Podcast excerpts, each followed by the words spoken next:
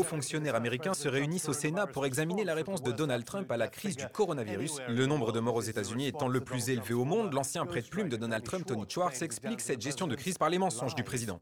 En fait, vous savez, Bob, pour être honnête avec vous, Bien sûr, je le veux. j'ai toujours voulu dédramatiser la situation.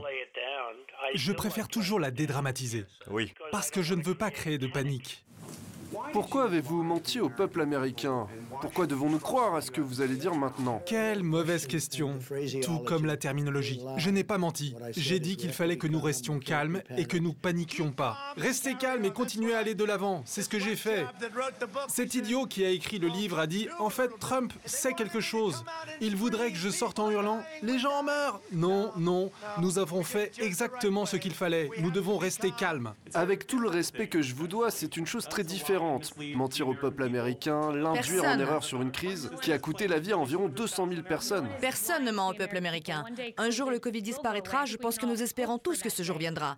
Et nous allons avoir un vaccin grâce à ce président qui se bat contre la bureaucratie pour avoir un vaccin sûr et efficace. Un jour, il disparaîtra. Cela n'incite pas à la peur. Ce président a fait preuve de son calme depuis cette tribune et il a encouragé la plus grande mobilisation du secteur privé depuis la Seconde Guerre mondiale. Regardez certains de ces diagrammes. Avec plaisir. Nous allons les regarder. Allons-y. Si on regarde ce... Ça commence à monter à nouveau. Eh bien, ici, les États-Unis ont le plus faible niveau dans beaucoup de catégories. Nous sommes les plus bas au monde, Les plus bas au monde plus bas que l'Europe. Par rapport à quoi?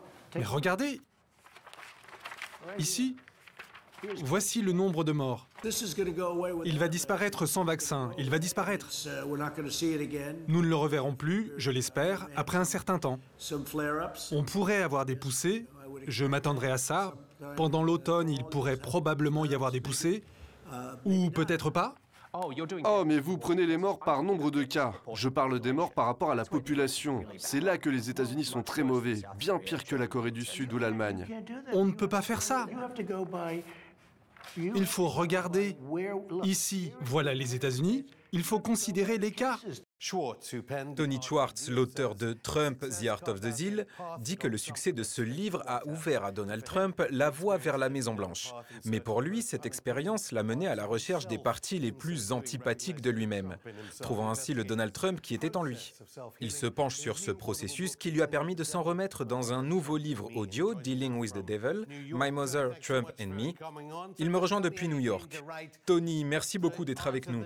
Comment avez-vous eu l'idée d'écrire The Art of the Deal dont vous parlez dans votre nouveau livre audio Dealing with the Devil Vous comparez Trump à un Gatsby le magnifique de pacotille.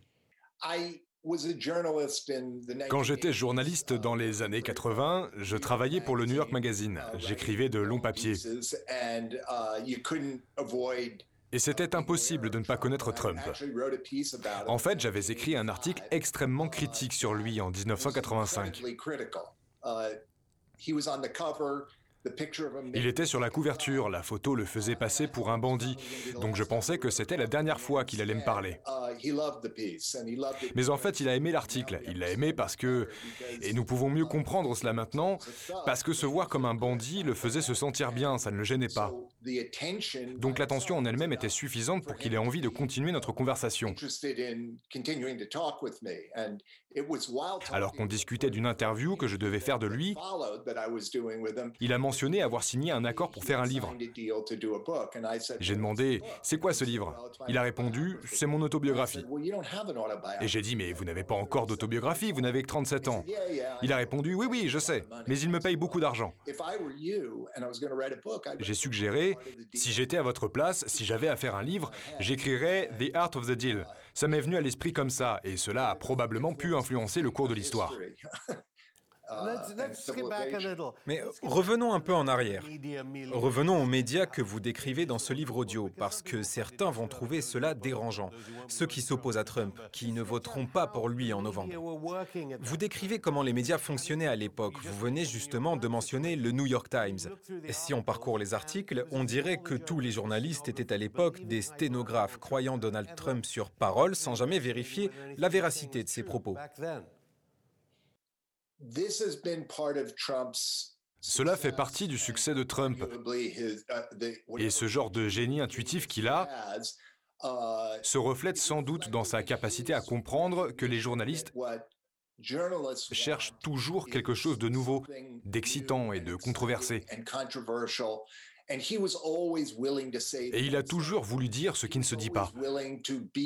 Il a toujours voulu être, il ne le dirait certes pas, mais c'est vrai, le pitre, tant que cela lui apportait de l'attention. Et les journalistes étaient tellement sous le coup de sa bouffonnerie qu'ils n'étaient pas critiques face aux conséquences que pouvait avoir son pouvoir grandissant.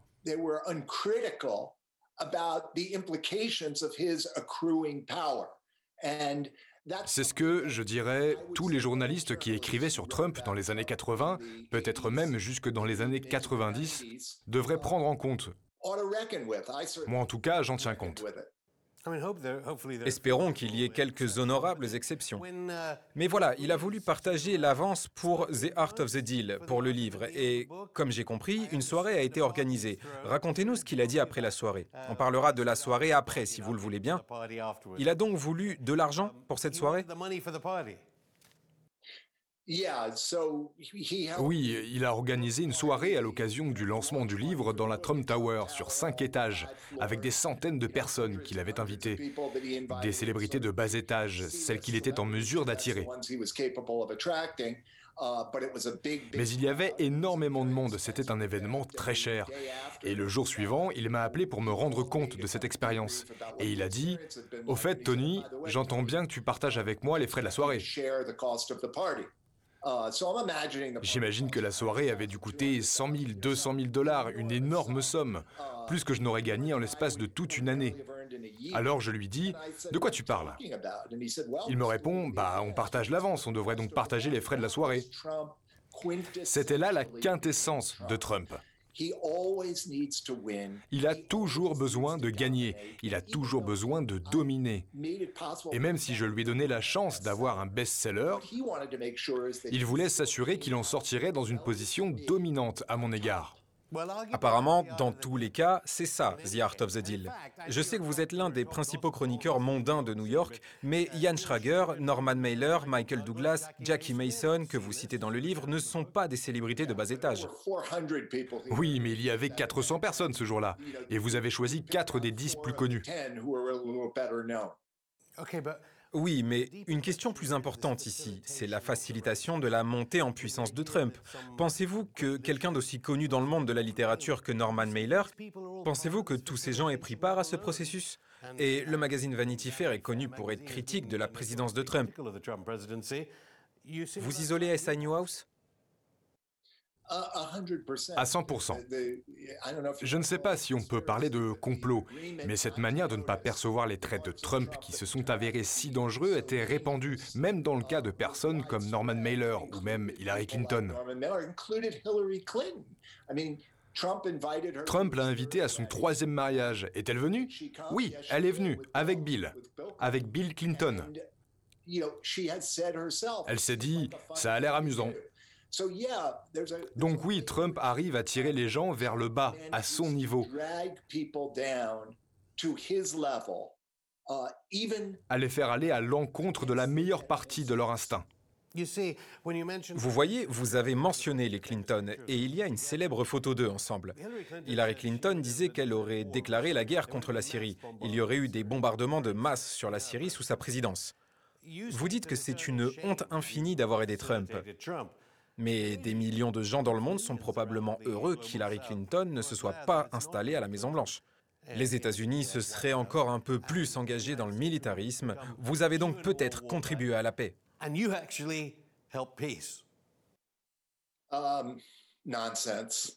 C'est absurde.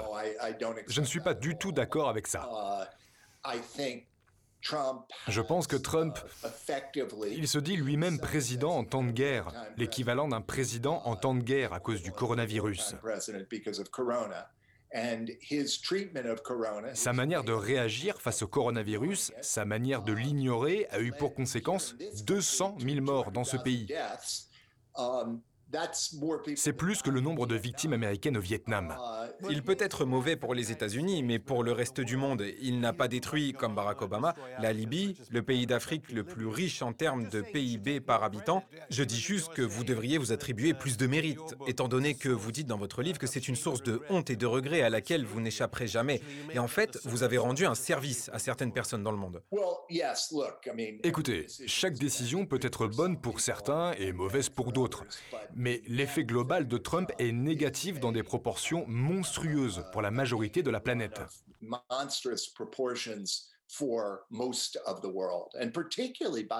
Et surtout, comme nous le voyons ici depuis quelques jours, dans le contexte des événements aux États-Unis, avec la question du changement climatique. Le fait qu'il nie l'existence du changement climatique, alors même qu'il a évidemment lieu, contribue à notre disparition, parce que nous devons lutter, pas seulement les États-Unis, mais le monde entier. Nous devons lutter pour faire reculer le changement climatique si nous voulons avoir la moindre chance de survivre. Trump a dit le 17 septembre, Chaque jour de ma présidence sera une lutte pour un environnement plus propre et une meilleure qualité de vie pour chacun de nos excellents citoyens. Quand vous étiez avec lui À propos, c'est là l'un des 2600 mensonges qu'il a prononcés depuis qu'il est devenu président. Il contesterait ça, mais quand vous étiez avec lui à écouter ce qu'il vous disait en écrivant le livre, auriez-vous pu imaginer qu'il aurait à faire face à la mort de 200 000 Américains? Non, je ne pouvais pas imaginer qu'il puisse régner sur ne serait-ce que deux Américains en tant que leader. Donc je n'imaginais pas un seul instant qu'il pourrait un jour emporter un poste politique. Donc non, je ne pouvais pas. Et comment, à votre avis, a-t-il géré la crise du coronavirus? Je dois dire que le taux de mortalité par personne est chez vous moins élevé qu'ici au Royaume-Uni. Je pense que s'il avait fait les choses évidentes et logiques à faire, même s'il les avait fait un peu trop tard, cela aurait considérablement réduit le nombre de personnes mortes du coronavirus et certainement le nombre de personnes qui ont été infectées par le coronavirus ici, aux États-Unis. Et maintenant, chaque semaine, l'élection de novembre étant proche, on a de nouvelles révélations, comme celle d'une agression sexuelle qui a été évoquée par le Guardian. Mais croyez-vous les accusations que Trump nie énergiquement dans The Atlantic Magazine, selon lesquelles Trump qualifie les soldats américains morts de losers? Ce qui va dans le sens de vos accusations dans ce nouveau livre, selon lesquelles Trump aurait été sous l'influence d'un père qui lui a toujours dit qu'on était soit gagnant, soit perdant. Toute personne qui a passé un certain temps avec Trump sait que c'est sa manière de parler et que c'est comme ça qu'il voit les choses. Il dénigre presque tout le monde. Il pense que non seulement les vétérans et les membres des forces armées, mais les gens de toutes sortes, couleurs ou genres, sont des perdants et des crétins par rapport à lui. Et ce qui est intéressant, c'est qu'ils sont, selon lui, des losers et des crétins en partie parce qu'ils prennent au sérieux ce qu'il dit, ce qui, au fond de lui, il le sait, est absurde. C'est toute une série de mensonges qu'il raconte pour se grandir, même si c'est au détriment des gens qui le soutiennent. Personne n'est plus considéré comme des losers ou des crétins par Donald Trump que ceux qui le soutiennent.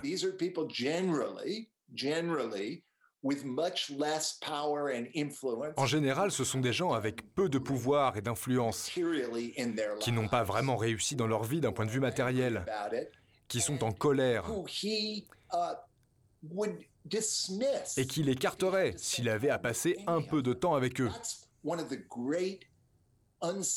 C'est l'un des grands mystères irrésolus de la présidence de Trump. Pourquoi les gens qu'il méprise si ouvertement le respectent? Tony, nous allons faire une pause. L'interview de Tony Schwartz reprend dans un instant.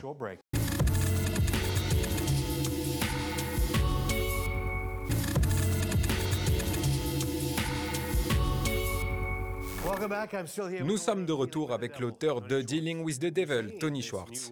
Vous dites dans ce nouveau livre audio que Donald Trump aurait été un dangereux roi de bidonville et que vous étiez au courant de cela avant de donner votre accord pour travailler avec lui. Comment vous sentez-vous aujourd'hui avec cela? J'ai du mal. Et quand je dis que je ressens de la honte et que je ne peux m'en débarrasser, Je pense que c'est aussi quelque chose dont je ne devrais pas me débarrasser. 30 ans ont passé depuis que j'ai écrit The Art of the Deal. 30 ans à essayer d'expier cette décision. Il s'est avéré qu'il fallait expier encore plus une fois qu'il a été élu président. Mais bon, j'avais 33 ans, je ne vais pas me trouver des excuses. J'ai fait ça pour l'argent. Je pensais que je travaillais simplement avec un promoteur immobilier de niveau moyen et un peu bouffon. Ça n'avait rien d'admirable, mais ce n'était pas bien grave non plus. Mais tout de même, à un moment donné, j'ai fait une pause et je me suis posé la question, sais-tu qui est cet homme? Sais-tu s'il est capable de faire de graves choses? La réponse aurait été oui. Et c'est pour ça que je dois me racheter. Vous savez, j'ai vraiment honte du fait que cette décision quel que soit l'impact, ait pu l'aider à être élu. Mais elle a eu l'effet inverse sur moi. Elle a bouleversé ma vie, elle m'a complètement changé. Vous savez, Trump a construit sa vie sur un tissu de mensonges. Après avoir écrit The Art of the Deal, j'ai découvert à propos de moi-même, et c'est ironique, c'est paradoxal, que plus j'arrivais à m'assumer dans mes meilleurs aspects comme dans les pires,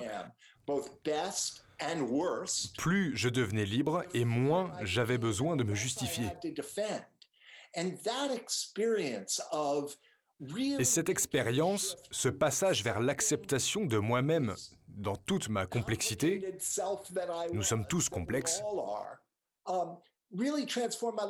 a complètement changé ma vie et m'a permis de devenir quelqu'un de capable de donner aux gens quelque chose de plus depuis que j'ai fini ce livre sur Trump. Oui, et la moitié de ce livre est dédiée à des méthodes sans doute utiles d'auto-guérison. J'y reviendrai. Beaucoup de théories sont avancées pour caractériser la présidence de Trump. Certains journalistes et ses opposants politiques disent que c'est un espion russe. Quant à vous, vous évoquez un concept, l'hyperbole véridique. Expliquez-nous la notion, peut-être que ça pourrait servir ses opposants, qui sait? Oui, oui. L'hyperbole véridique n'est rien d'autre qu'une façon raffinée de parler de mensonge ou de tromperie. Une telle chose n'existe pas.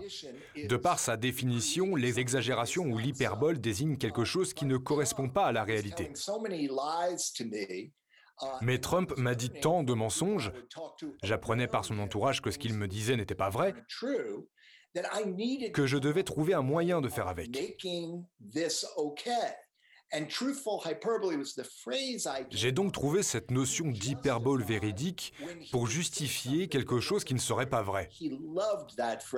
Il a adoré l'expression, puisqu'elle donnait de la crédibilité à ce qui autrement aurait pu être décrié, et qui a été décrié pendant des années. Mais c'est bien de votre faute. J'imagine que cela vous est arrivé de tomber sur certaines choses qui ont été discréditées, telles que le dossier d'un espion britannique qui parlait de chantage concernant la Russie et ainsi de suite. Comment avez-vous réagi à la manière dont les opposants de Trump ont fait face à sa présidence, étant donné qu'il doit y avoir une explication plus simple quant à qui est Trump, plutôt que toutes ces questions d'ordre géopolitique? Eh bien, ce qui est pratique, c'est que j'étais là depuis le début. Pendant toute la campagne électorale de 2015, campagne qui s'est finalement avérée victorieuse, je me suis focalisé sur son caractère. Je pense que ce qu'il a fait, c'est qu'il a diminué l'importance du caractère pendant sa présidence par son absence de caractère.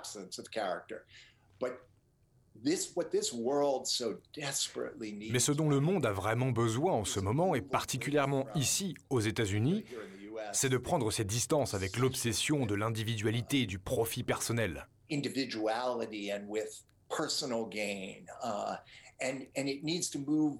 On a besoin de passer de moi à nous Trump est la quintessence de l'individualisme.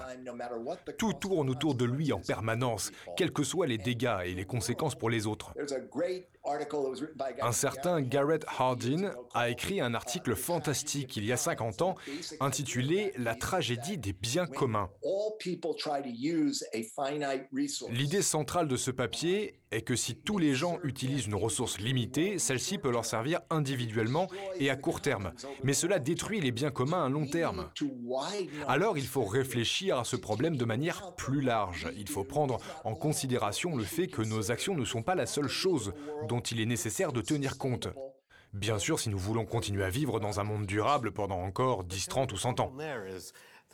Mais Tony, le problème est que ces belles déclarations que vous venez de faire correspondent aux belles déclarations de, disons, Ronald Reagan, Barack Obama et de beaucoup de présidents différents.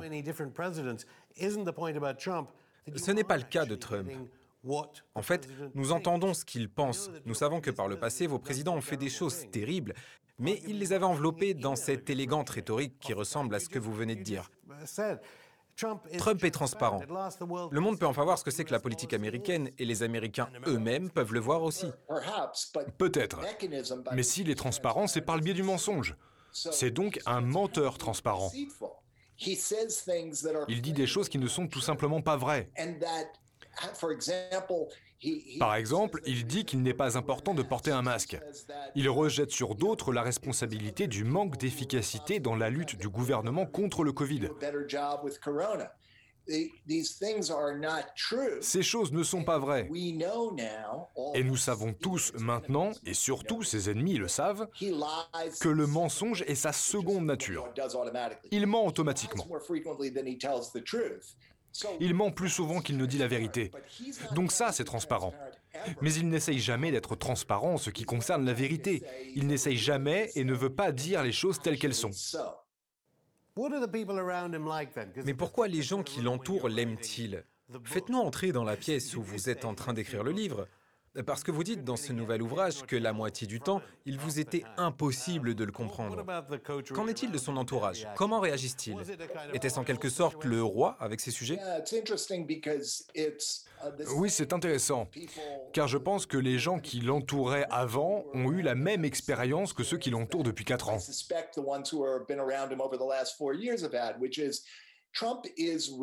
Quand Trump veut obtenir quelque chose, il est acharné.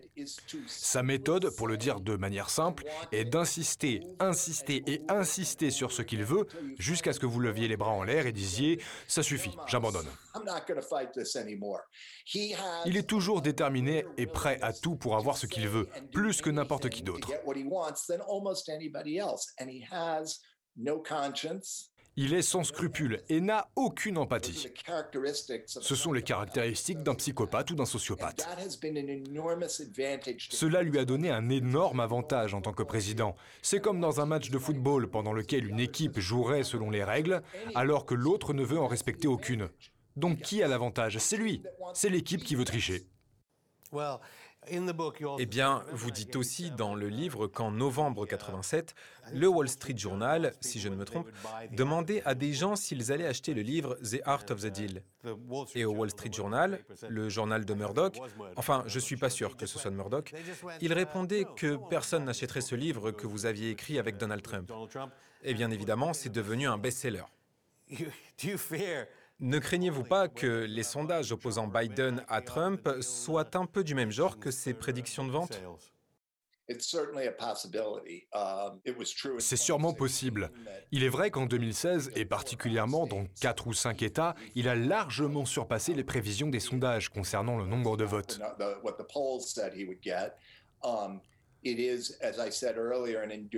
Comme je l'ai dit, pour moi, ça reste un mystère. Pourquoi les gens seraient-ils en sa faveur à l'heure actuelle? Mais je ne crois pas que nous sachions quoi que ce soit. Ceux qui affirment pouvoir prédire le résultat de l'élection n'ont en réalité aucune idée de ce qui va se passer. Je pense que ce sera très serré entre les deux candidats et j'ignore à quoi il faut s'attendre. Mais ce que je sais, c'est que s'il est réélu, ce sera un énorme défi pour l'avenir de ce pays et franchement pour toute la planète. Euh, puisque ce nouveau livre est très psychologique et qu'il traite notamment de gens qui de temps en temps se mentent à eux-mêmes, ne serait-ce pas là l'explication du fait que les gens disent dans les sondages, bien sûr que je ne voterai pas pour Trump, parce que ça les gêne de sentir qu'en réalité ils vont voter pour lui, parce qu'ils sont tout simplement en colère face à la façon dont les États-Unis les traitent, traitent leurs familles et leurs proches D'abord oui, il y a un grand nombre de mécontents dans ce pays. Il y a la classe ouvrière, composée de blancs, qui voit certainement les choses de cette manière. Et il y a sans doute des gens de couleur qui ne soutiennent pas Trump, mais qui sont aussi mécontents. Donc oui, il y a un très grand nombre de gens désenchantés, et dans beaucoup de cas, ce sentiment est compréhensible.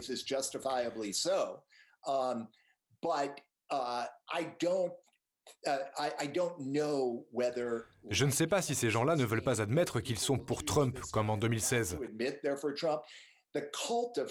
Mais le culte de Trump et le Trumpisme est largement plus important aujourd'hui. Ce n'est pas gênant de dire que vous êtes pour Trump si vous vivez dans un État républicain. Et je crois que la tendance est telle que les gens seront plus enclins à le dire dans les sondages cette fois. Et c'est pour cette raison que les sondages seront plus précis. Mais ils seront certainement plus fiables à l'approche de l'élection. Je vais enfin vous poser une question d'ordre psychologique parce que les gens sont stressés à cause du coronavirus, quelle que soit la classe à laquelle ils appartiennent. Du moins, expliquez-nous rapidement ce qu'est le rythme ultradien. Peut-être que vous pouvez aider certains de nos spectateurs. Oui, mon travail a en grande partie consisté à aider les gens à construire une vie meilleure et plus durable. À travers ma société, The Energy Project, nous travaillons avec des entreprises pour mettre en œuvre l'un des principes fondamentaux de notre travail, quelque chose que nous avons appris grâce à notre travail avec des athlètes professionnels. La récupération, le rechargement, la reprise d'énergie, de votre propre énergie, est aussi important pour votre efficacité que la façon avec laquelle vous dépensez cette énergie. En d'autres termes, la récupération et le repos permettent d'avoir de meilleures performances plus longtemps. Mais les entreprises accusées d'exploiter leur personnel vont après voter pour Trump. Dans la Rust Belt, non Écoutez, les grandes entreprises doivent prendre leurs responsabilités. Nous avons besoin d'un saut évolutif qui nous ramènera à ce dont j'ai parlé tout à l'heure. Il faut combattre et de manière très sérieuse cet individualisme qui caractérise tant d'entreprises et d'individus, particulièrement les plus riches et privilégiés, si nous voulons avancer ensemble.